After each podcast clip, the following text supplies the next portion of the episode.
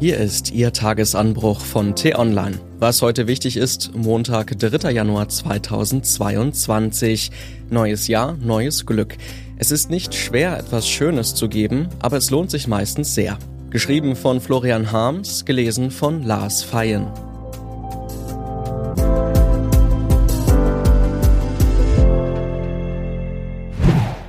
Ein bisschen Liebe. Neues Jahr, neues Glück. Wann haben wir das dringender gebraucht als jetzt? Alle reden von Omikron, im Osten droht Kriegsgefahr und draußen herrscht Wetter, das den Namen nicht verdient. Auch der Bauch war schon mal kleiner, der Festtagsbraten und Schwiegermutters Plätzchen haben Spuren hinterlassen. Doch nun ist Montag, der Baum rieselt, der Regen nieselt und die Pflicht ruft. Für viele heißt das Arbeitsbeginn, für die Politik ohnehin. Schließlich haben die Neuen in den Ministerien viel vor. Wir brechen auf in eine neue Zeit, hat der Kanzler in seiner Neujahrsansprache versprochen. Oder war das eher als Warnung gemeint? Das Jahr hat ja gerade erst begonnen, der richtige Zeitpunkt also für gute Vorsätze. Wirft man einen Blick auf die Titelseiten der bunten Blätter, scheint klar zu sein, welche Vorsätze auch in diesem Jahr Konjunktur haben. Abnehmen, mehr Sport treiben, weniger Stress, mehr Zeit für gute Freunde, gute Bücher, gutes Essen. Es ist kein Wunder, dass derlei Vorsätze in der Regel kaum länger als zwei, drei Wochen halten, bevor sie in der Alltagsmühle zerrieben werden. Alles sinnlos also? Vielleicht nicht ganz. Von Erich Kästner stammt der Satz Es gibt nichts Gutes, außer man tut es. Acht Worte, die mehr Weisheit enthalten als alle bunten Blätter.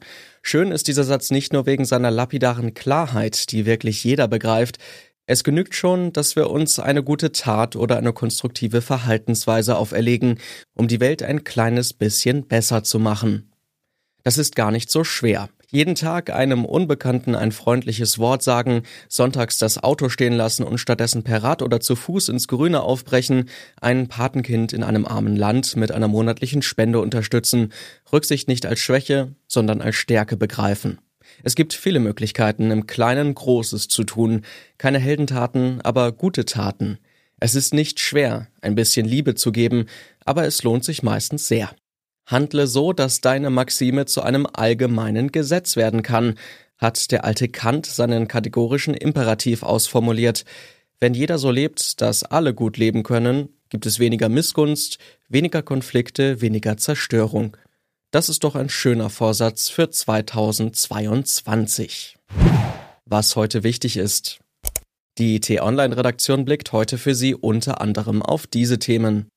Klimatische Verstimmung. So könnte man nennen, was die EU-Kommission der neuen Bundesregierung beschert hat. In einem Verordnungsentwurf stuft Brüssel nicht nur Erdgas, sondern auch die Atomenergie als Übergangstechnologie ein.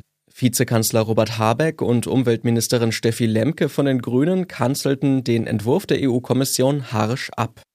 Rechte Fahnenfeinde. Weil Frankreich für ein halbes Jahr die EU-Ratspräsidentschaft übernimmt, hat Präsident Macron an Silvester und Neujahr eine Europaflagge am Pariser Triumphbogen hissen lassen und damit prompt eine Kontroverse ausgelöst.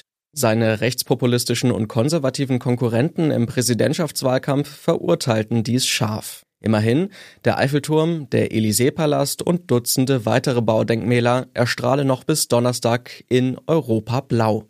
Und zurück in die Klassenzimmer. Überschattet von Corona-Sorgen beginnt heute in mehreren Bundesländern wieder der Unterricht. Das genaue Ausmaß der Omikron-Welle ist wegen der unvollständigen Zählung an den Feiertagen jedoch weiterhin unklar. Diese und andere Nachrichten, Analysen, Interviews und Kolumnen gibt's den ganzen Tag auf t-online.de.